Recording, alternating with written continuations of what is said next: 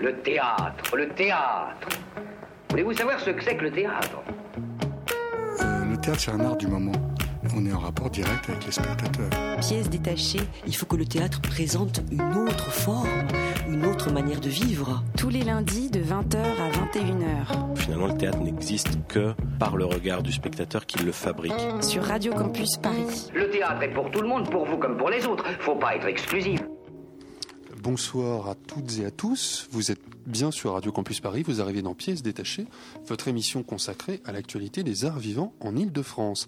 Alors pour cette dernière émission de l'année 2015, nous recevons Arnaud Churin. Bonsoir. Bonsoir. Alors Arnaud Churin, vous êtes le metteur en scène de L'Enfant de demain qui est présenté au Théâtre de la Ville jusqu'au 23 décembre. C'est un spectacle qui est adapté de Souvenez-vous de moi, l'enfant de demain, les mémoires de Serge Amici, un ancien enfant soldat du Congo qui est devenu artiste et qui est également présent sur le plateau. Un spectacle qui est à la fois épique et intimiste et qui témoigne d'une enfance mutilée.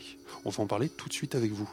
Dans la deuxième partie de l'émission, lors de notre tour de table de l'actualité théâtrale, on parlera ce soir d'En attendant Godot, de Samuel Beckett, dans une mise en scène de Yann Joël Collin, c'est présenté au théâtre de la Cité internationale jusqu'au 22 décembre, d'Extension, un spectacle de la compagnie du cirque inextrémiste qui est présenté au Montfort Théâtre jusqu'au 3 janvier et on terminera avec Entre-temps, un spectacle de la compagnie BP Zoom qui est présenté au théâtre Paris-Villette jusqu'au 2 janvier.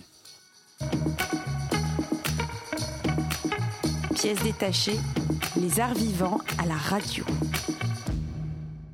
Cela fait maintenant plusieurs années que je m'intéresse au théâtre qu'on qualifie parfois de manière un peu paresseuse de documentaire. Il s'agit là d'une forme encore en construction qui souvent traduit un engagement politique du dramaturge et de l'équipe artistique montant un tel spectacle.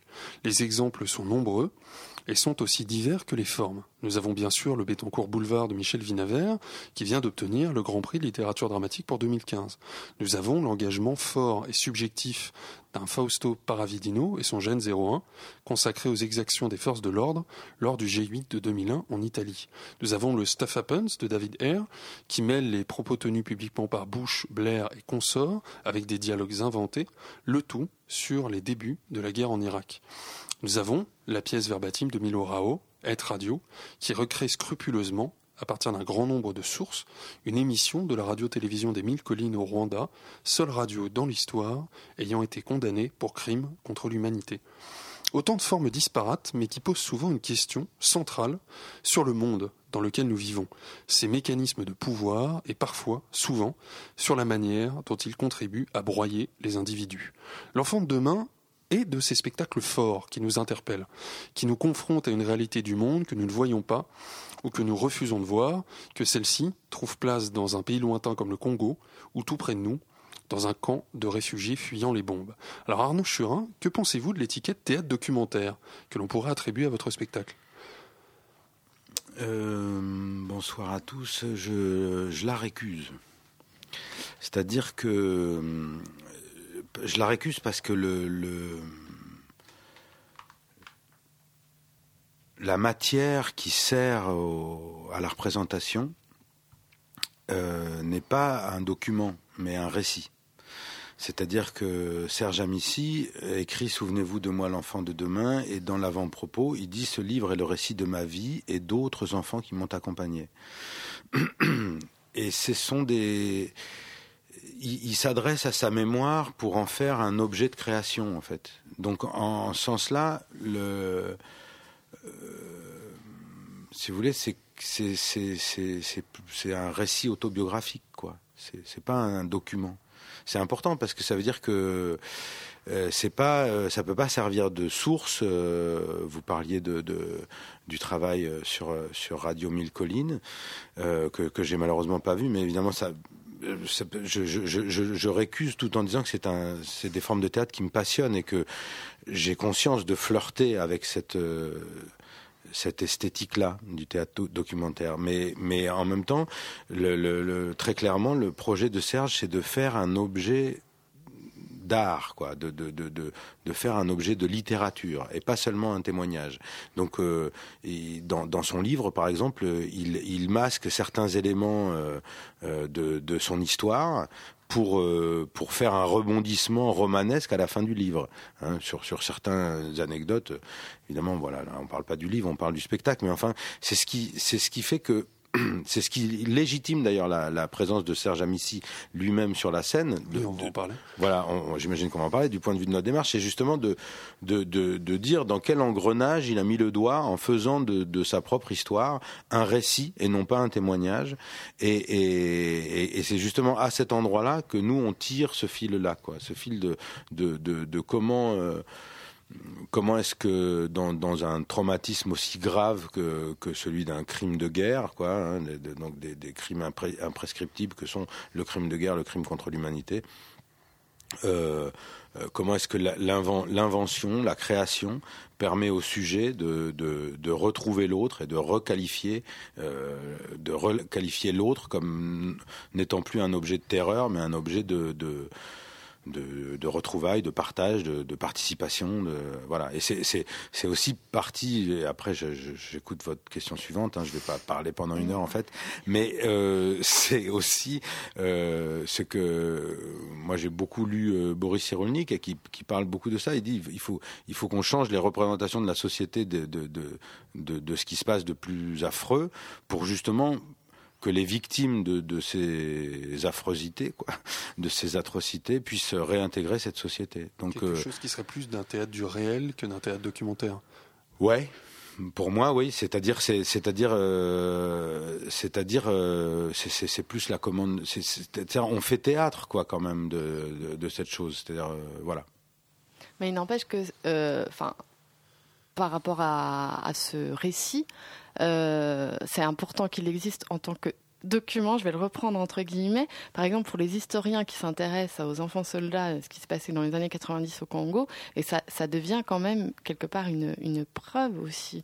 Euh, c'est pour ça qu'on parle aussi de documents, de théâtre documentaire. Ça devient un, un, un matériau documentaire aussi.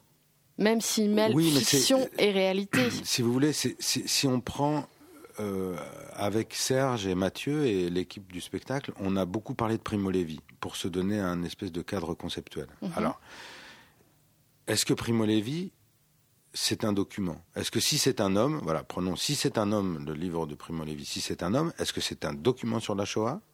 Ou est-ce que c'est une œuvre littéraire d'un prisonnier? Pour moi, ça rentre dans la deuxième catégorie.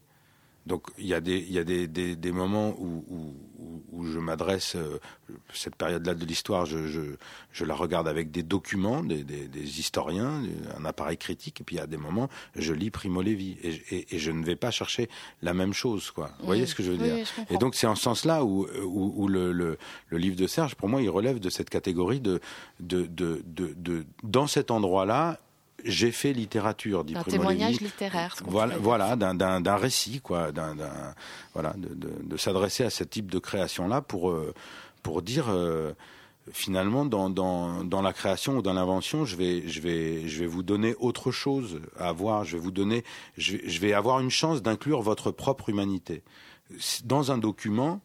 Euh, je, vous allez être en face de quelque chose qui va vous toucher, vous bouleverser, ou vous allez penser à, ceci, à cela, ça va faire des relations. Là, dans le récit, je mets moi déjà votre, votre humanité en relation. La manière dont, Serge Amici conduit le, euh, conduit le récit euh, comme à des moments un conte d'Andersen, enfin nous emmenant dans des cauchemars d'enfants, etc. C'est évidemment c'est tout à fait voulu par l'auteur. C'est un geste euh, artistique encore une fois de, de confronter son narrateur qui est son double hein, euh, dans, dans la guerre du Congo, etc. Mais finalement, il, est, il a peur comme, comme les enfants ont peur, comme la petite fille aux allumettes a, a peur dans, dans la rue. Quoi.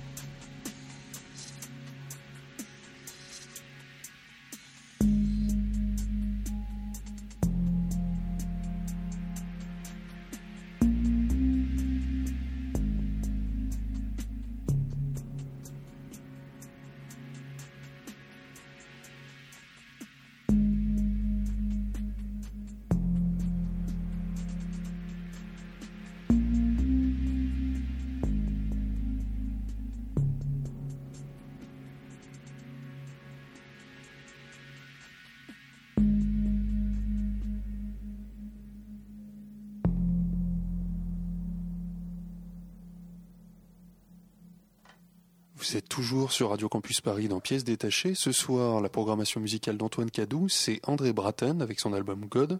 On vient d'écouter le titre éponyme et nous, nous sommes toujours en compagnie d'Arnaud Churin, metteur en scène de L'Enfant de demain qui est présenté au Théâtre de la Ville. En fait, on parlait euh, tout à l'heure justement de euh, la nature très spécifique du texte de Serge Amici. Il est moins qu'un document, peut-être un regard subjectif d'un individu sur des événements, mais euh, à ce regard-là, qui est un regard naturellement d'artiste dans l'écriture, s'ajoute également un autre regard d'artiste, le vôtre, Arnaud Churin, le regard du metteur en scène. Quelle a été, comment s'est déroulée cette confrontation entre vous, votre désir de mise en scène et ce texte, qui est quand même un texte très particulier et qui n'est pas un texte écrit pour le théâtre? C'est pas un texte écrit pour le théâtre, mais c'est un texte qui, euh, qui est quand même cousu d'oralité.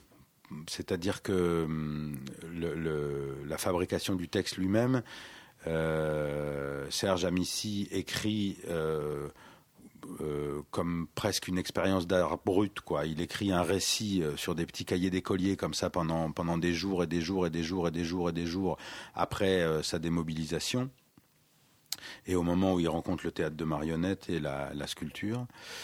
Euh, et, ensuite, il se traduit lui-même. C'est-à-dire que quelqu'un est en face de lui, euh, Jean-Christophe Langtin en l'occurrence, et il écrit dans sa langue le lingala, c'est ça? Voilà, il écrit d'abord en lingala, les cahiers sont écrits en lingala, et ensuite Jean-Christophe Langtin lui demande de se traduire dans le français, et donc dit Serge Amici dans le dans l'avant-propos du livre, c'était un français que j'avais attrapé comme ça, comme ça, c'était le français que je parlais à l'époque.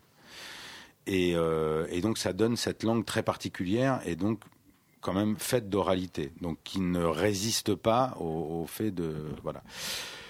Ensuite, euh, oui, bien sûr, moi j'avais j'avais justement, euh, je, suis allé un peu fort, en je récuse le mot de documentaire, mais c'est-à-dire j'avais vraiment envie de de, de, de pouvoir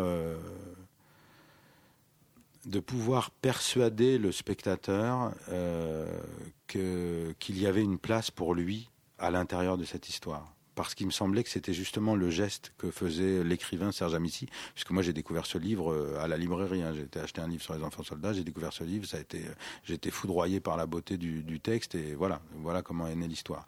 Donc c'est vraiment complètement artistique, c'est vraiment un artiste qui rencontre un autre artiste au départ, quoi.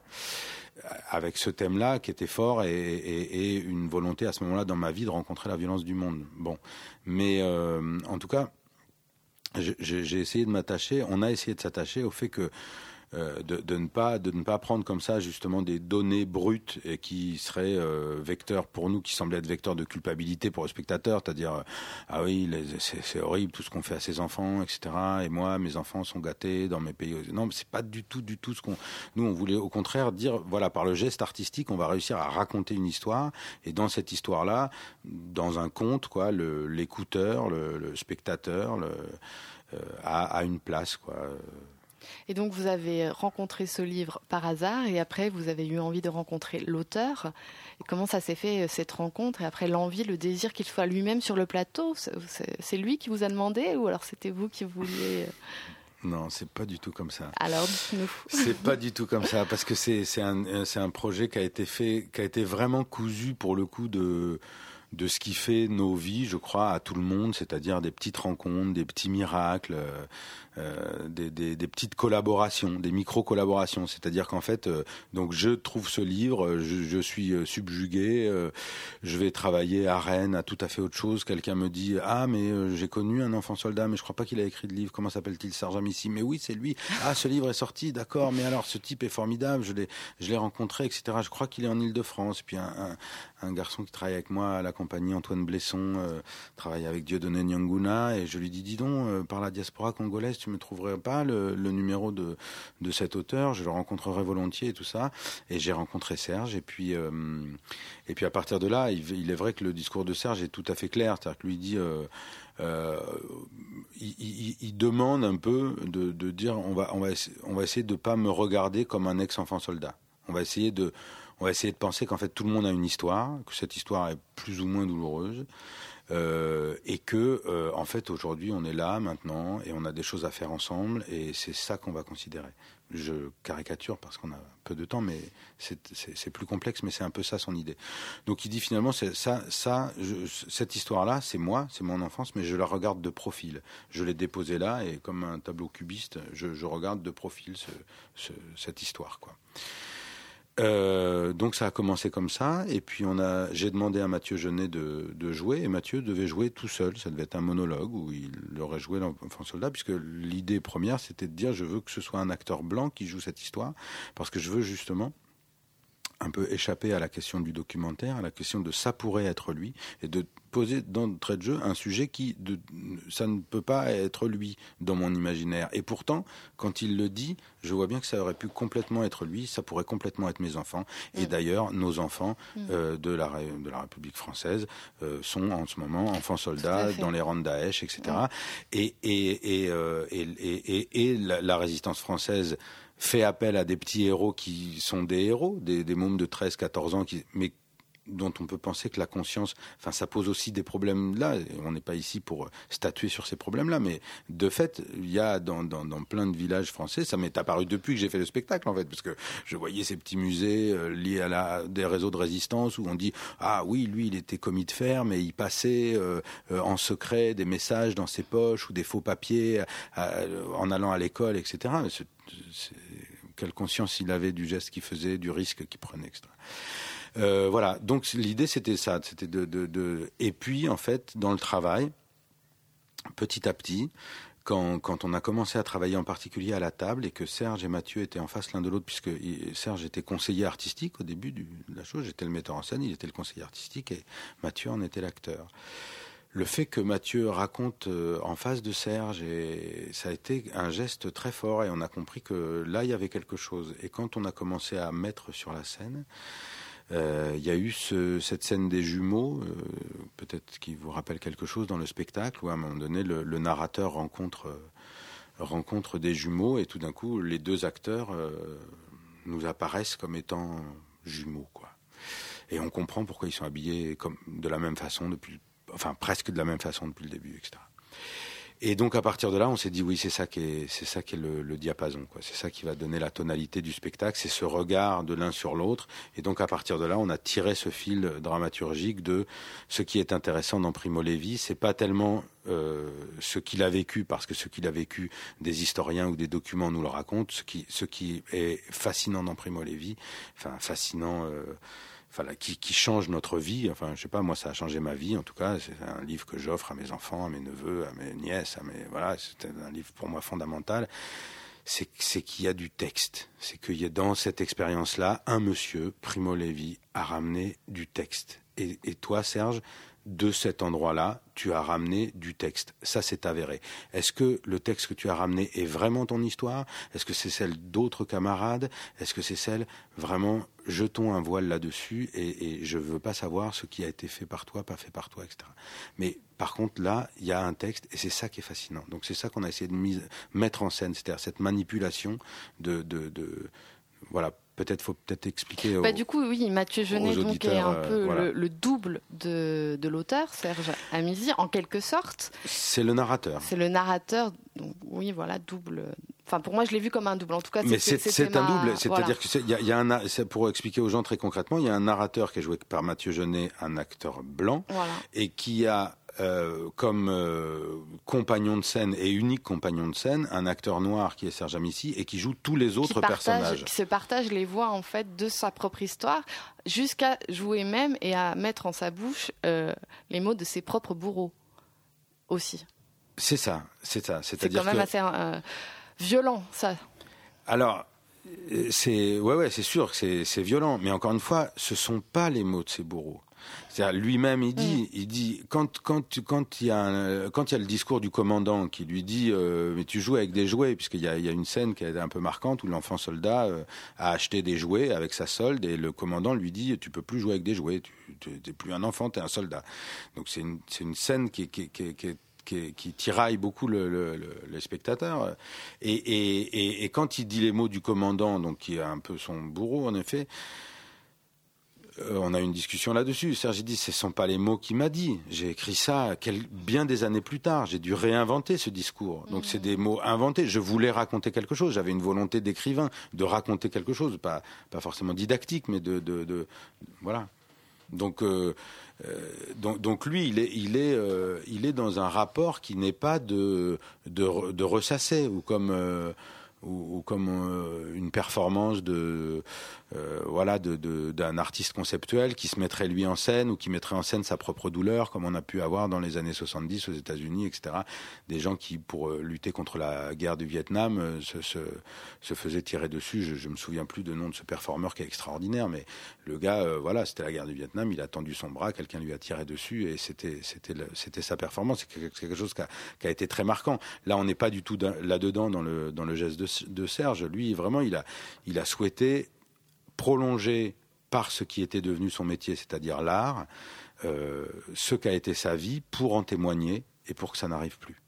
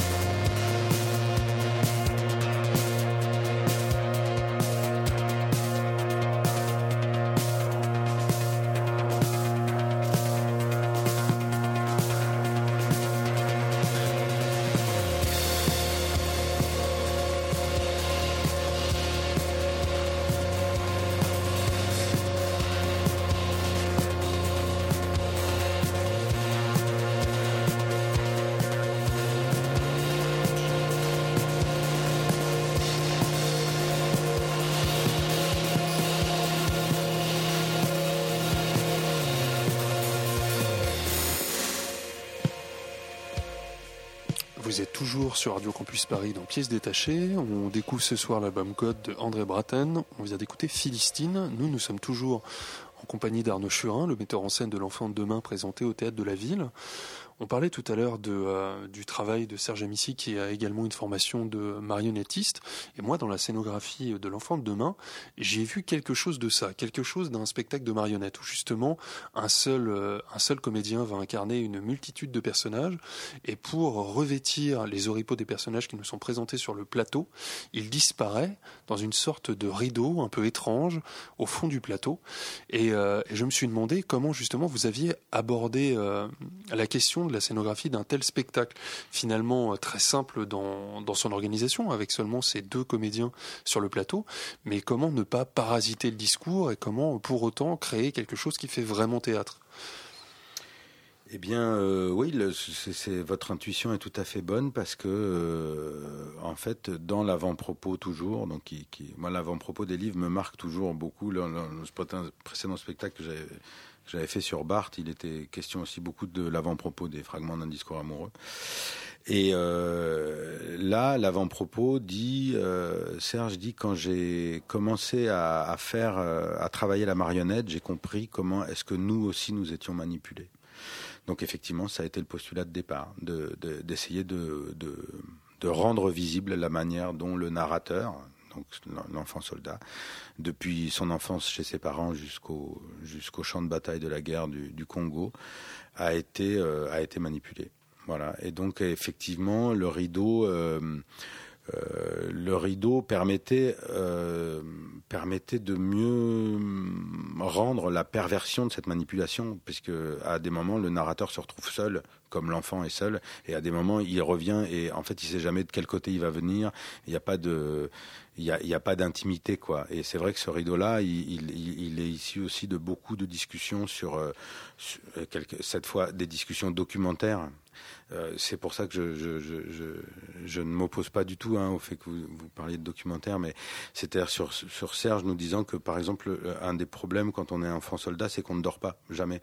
Parce qu'en fait, euh, parce qu'en fait, soit vous êtes à la guerre et donc là vous dormez pas parce que vous êtes en opération, comme on dit.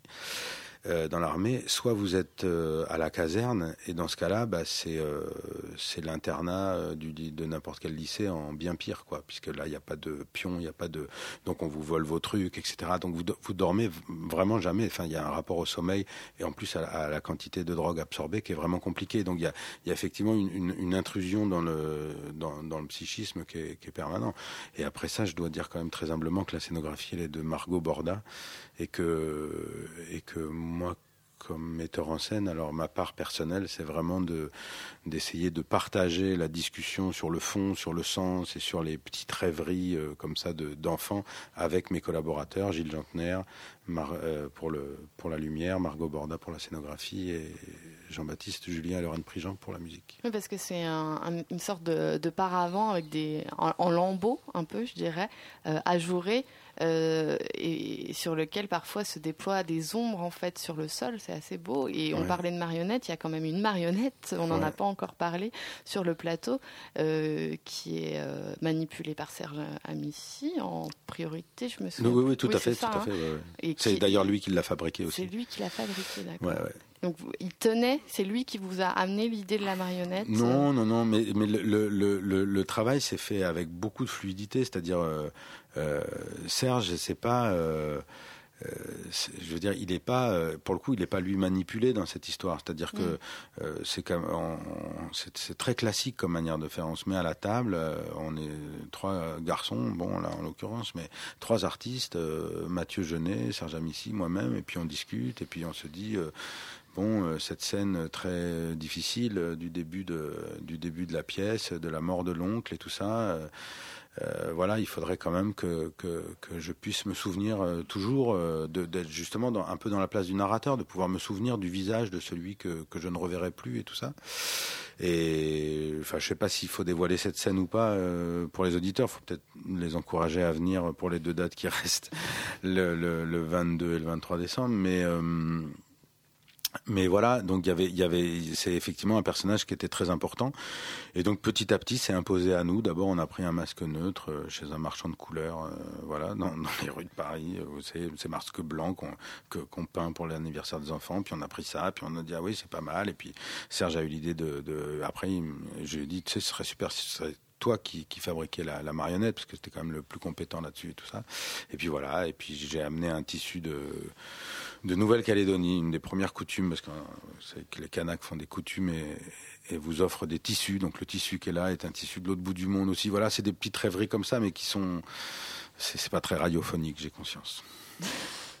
mais je me souviens aussi, toujours sur le thème de la marionnette, que vous tissez, je trouve, tout le long du spectacle. C'est aussi un travail vraiment corporel avec les deux comédiens sur la scène, euh, une vraie complicité entre eux, comme euh, vous parliez de jumeaux, mais de ces jumeaux, euh, euh, comment dire, collés à la naissance et qui peu à peu vont grandir en fait euh, sans, sans l'autre. Mm. Mais à un moment donné, Serge Amici, quand même, je me souviens, touche ma, le comédien Mathieu Genet d'une façon pour lui donner quelque part une, la posture qu'il faudrait qu'il ait, puis peu à peu il lui, il lui laisse voilà cette place de comédien. Je, voilà, je te laisse la voix du narrateur que je te laisse, je regarde. C'est assez beau ça aussi, je trouve. Et il y a quelque chose vraiment de, de l'ordre aussi de la, de la marionnette entre les deux peut-être. Mais oui, complètement. Non, non, mais complètement. C'est, complètement. Euh, c'est, une grande joie pour moi d'entendre ça, évidemment, parce que quand on fait un, quand on fait une pièce et que les gens la comprennent, c'est vraiment une grande joie. On a tellement peur de ne pas être compris comme artiste. Et bah, c'est exactement ça. On a exactement mis en scène cette chose-là, de dire, euh, voilà, petit à petit, euh, tu découvres, et, petit à petit, Mathieu, tu découvres, euh, suivant les gestes de Serge, et finalement, euh, dans ses yeux, tu revérifies des choses, et puis, et puis tu finis par marcher tout seul. voilà.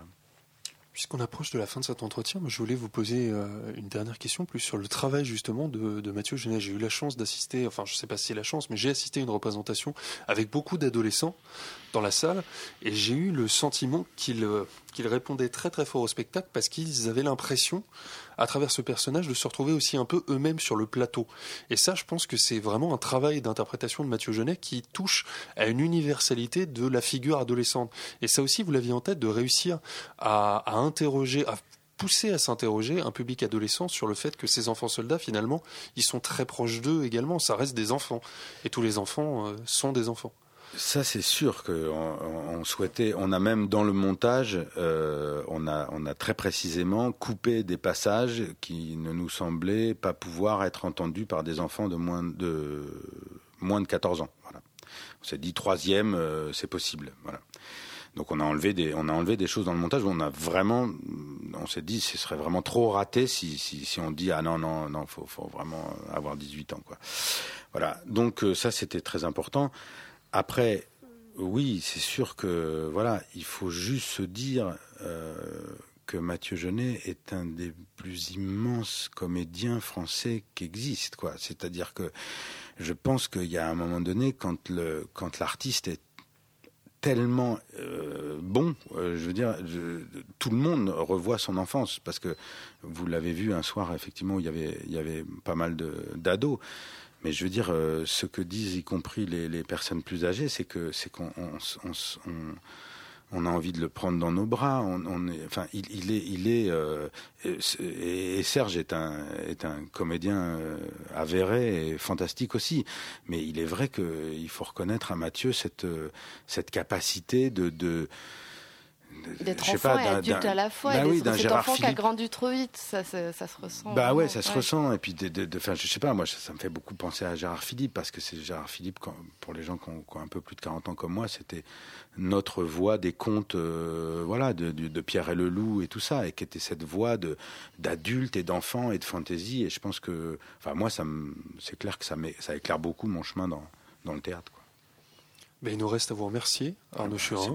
Donc je rappelle à nos auditeurs que le spectacle que vous mettez en scène, L'enfant de demain, adapté d'un récit de Serge Amici, est présenté au théâtre de la ville. Il faut vous dépêcher, c'est jusqu'au 23 décembre. Merci beaucoup d'avoir été avec nous ce soir pour en parler. Merci.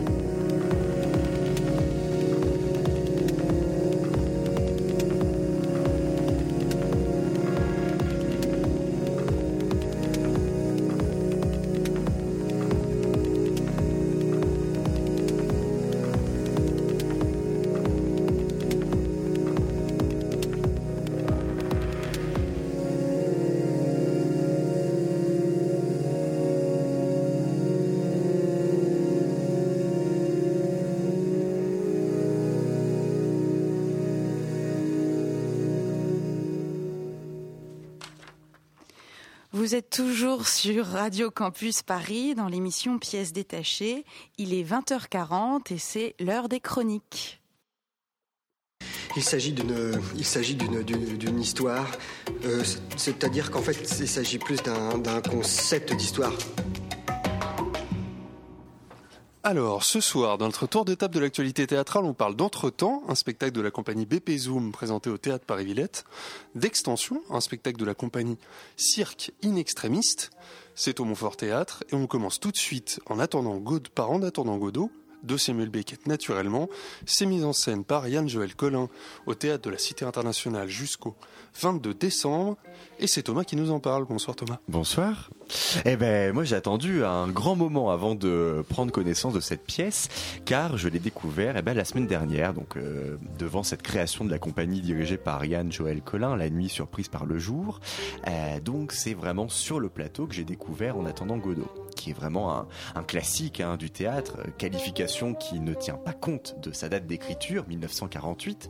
On est en plein dans l'émergence du théâtre de l'absurde, dont Beckett fut l'une des principales figures.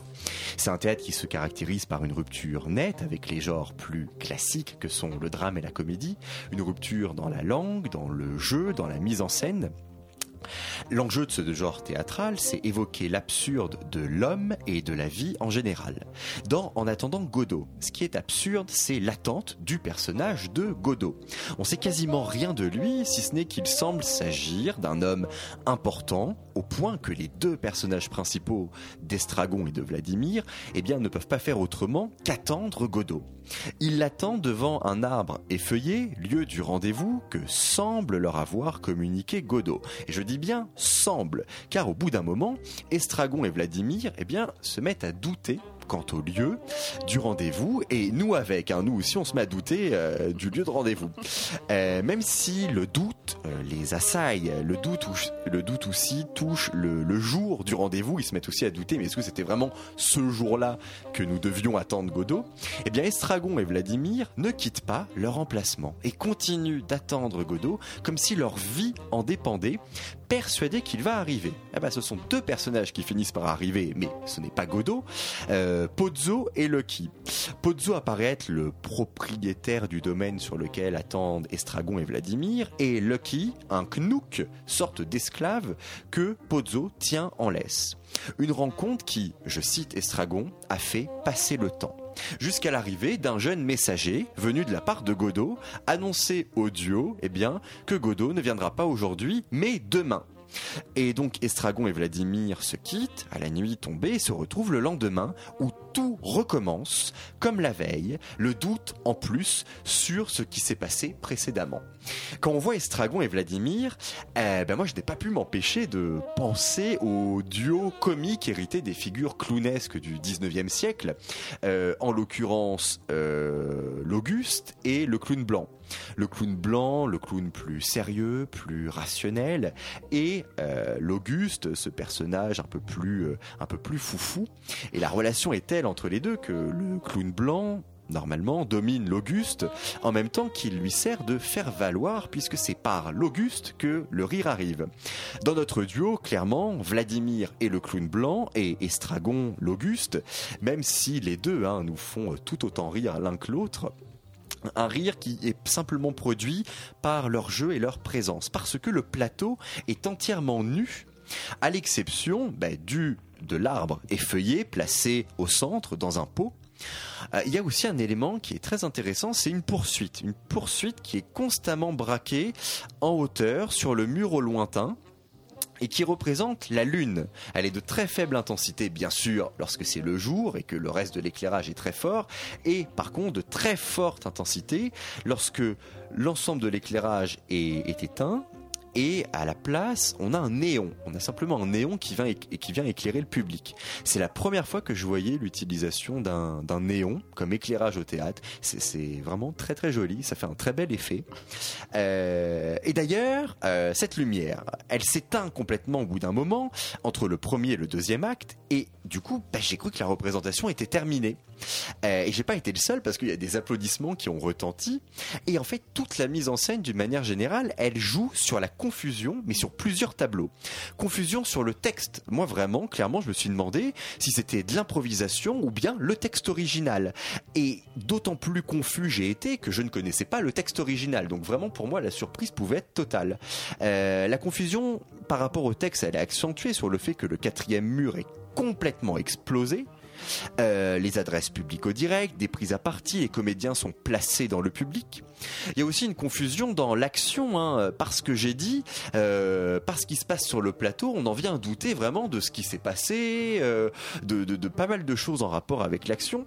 Confusion aussi sur le lieu de l'action. Au départ, ça semble évident que l'action se passe sur le chemin d'une propriété, puis on commence un peu à douter euh, lorsqu'on voit les comédiens multiplier les apparitions et les disparitions en utilisant pour ce qu'elles sont euh, les portes latérales euh, de la scène.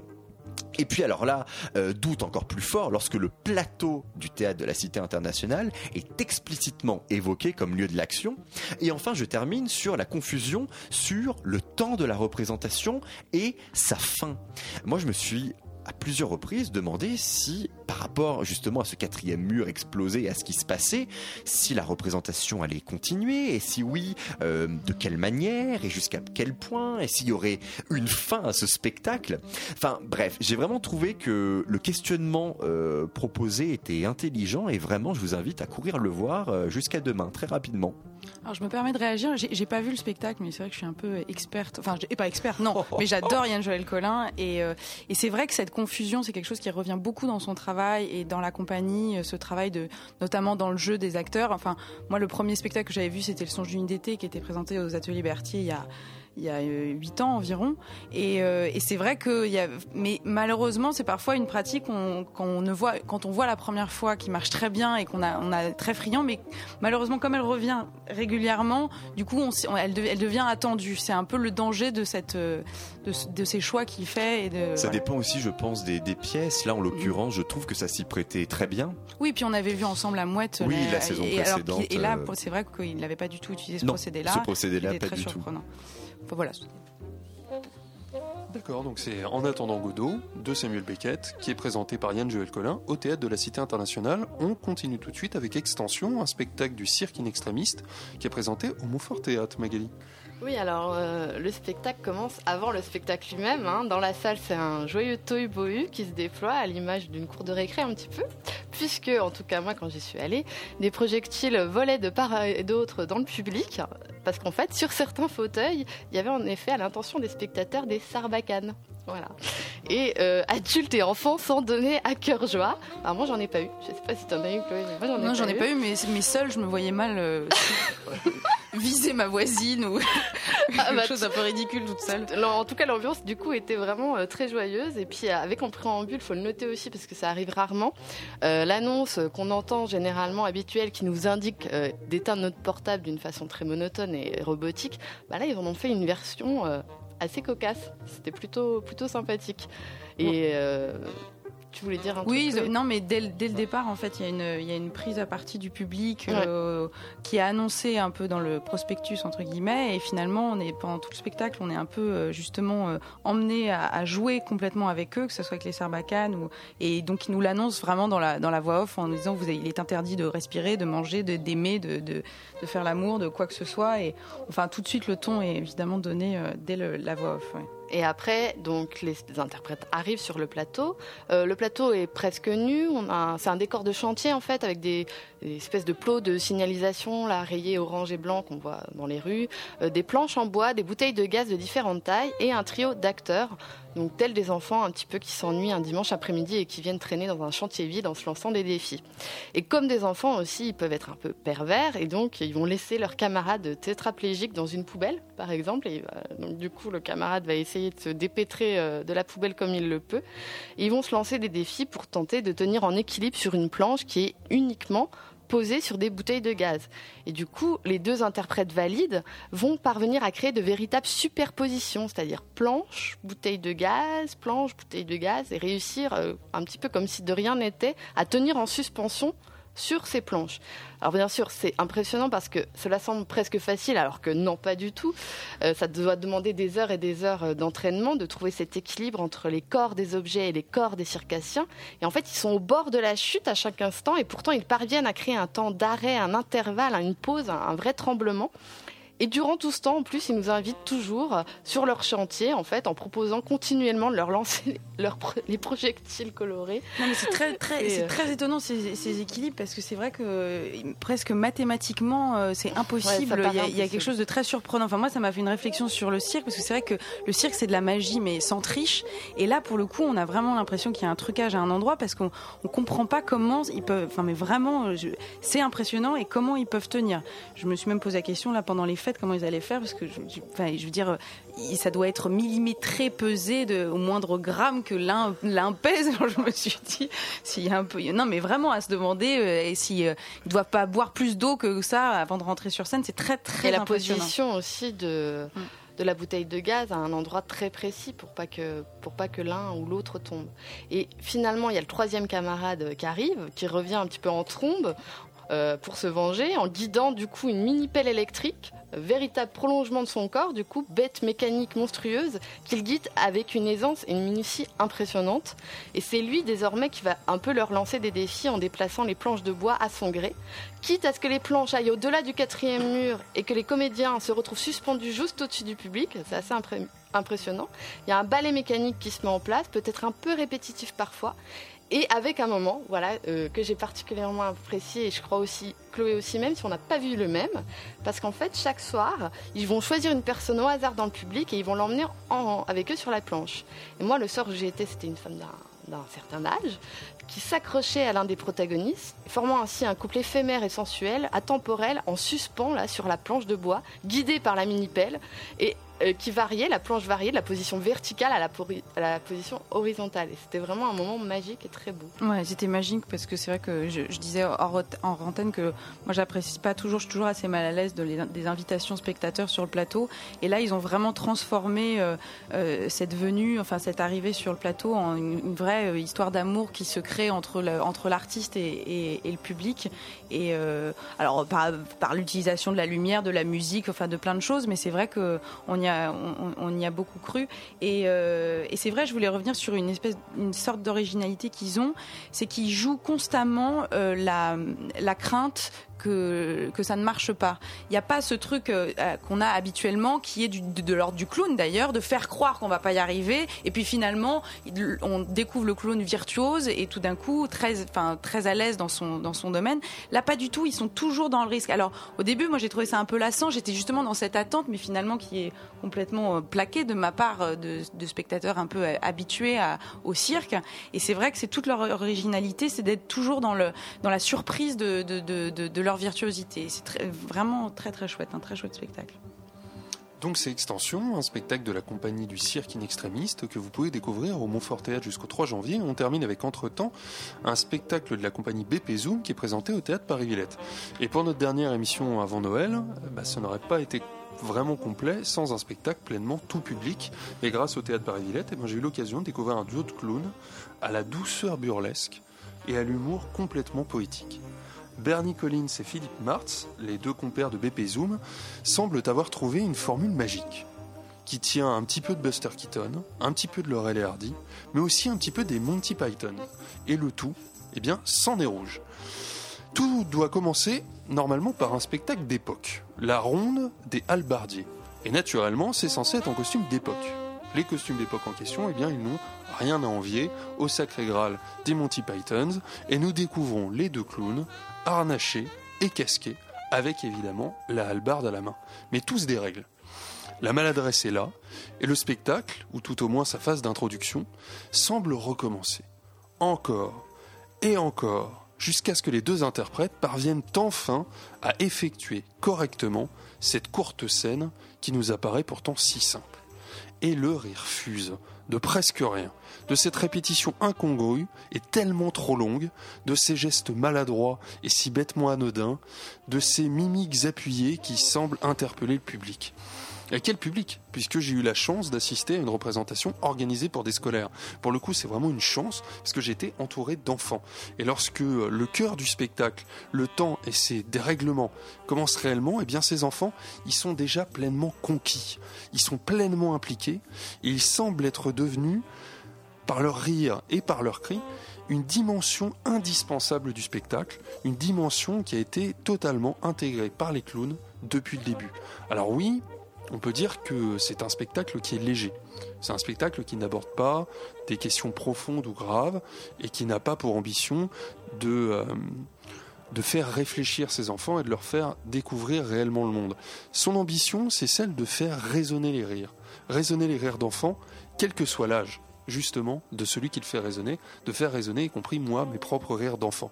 Alors c'est un spectacle qui fait feu de tout bois, qui fait feu euh, d'un théâtre gestuel, qui fait feu d'un théâtre qui utilise la vidéo en fond de plateau, qui utilise des accessoires les plus stupides possibles, les accessoires qu'on peut utiliser nous lors d'une soirée entre amis pour s'amuser.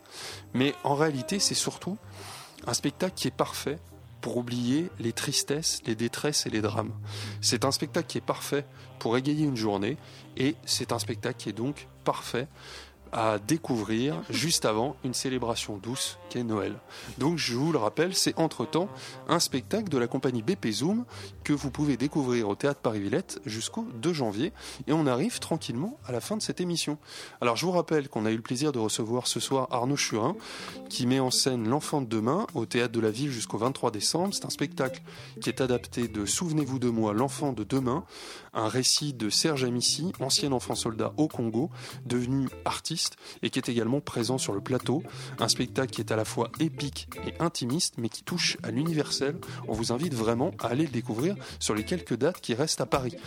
Dans notre tour de table de l'actualité théâtrale, on a parlé ce soir dans l'attendant Codo de Samuel Beckett, mis en scène par Yann Joël Collin au théâtre de la Cité internationale. C'est jusqu'au 22 décembre. Il vous reste donc seulement demain soir pour y assister d'extension, un spectacle de la compagnie du cirque Inextrémiste s'est présenté au Montfort Théâtre jusqu'au 3 janvier et je parle à l'instant d'entretemps, un spectacle de la compagnie BP Zoom qui est présenté au Théâtre Paris-Villette jusqu'au 2 janvier. Il nous reste naturellement à vous souhaiter une bonne soirée sur Radio Campus Paris, mais également à passer un joyeux Noël, une joyeuse fête de Nouvel An, puisque nous, on ne va pas vous retrouver avant quelques semaines, vraisemblablement le 11 janvier. Bonne fête de fin d'année à tous, bonne soirée donc sur Radio Campus Campus Paris et à très vite.